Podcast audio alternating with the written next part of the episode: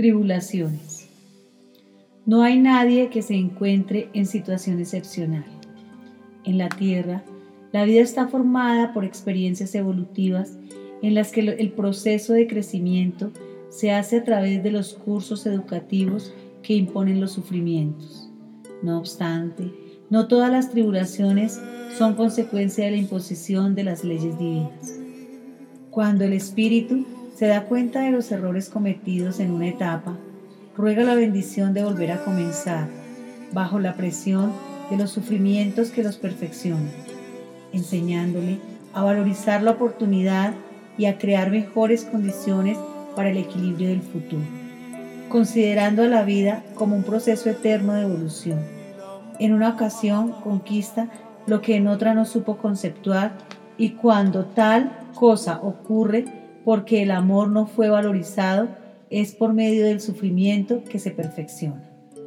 Las tribulaciones solicitadas constituyen una bendición que debe ser vivida con alegría, mediante el aprovechamiento de cada instante, aunque aparentemente sufra una permanente agonía.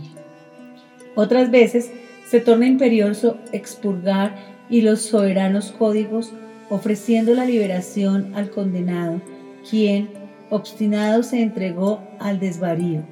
Lo invitan a la reparación expiatoria con la conquista de la paz, mediante las ejercitaciones más dolorosas de la angustia o de la limitación, de las mutilaciones o de las nostalgias.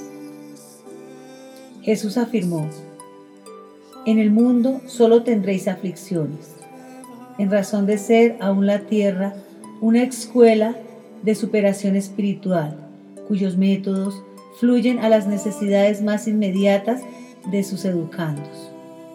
Convierte pues cada tribulación en valiosa conquista, grabando en tu mundo íntimo su contenido, en forma tal que no repitáis los mismos errores hasta ahora te obligan a transitar por el sendero de la agonía Sufriendo, valorizarás la alegría y la paz y seguramente amarás más a tu prójimo, así como entenderás mejor sus dolores que son compañeros de los tuyos.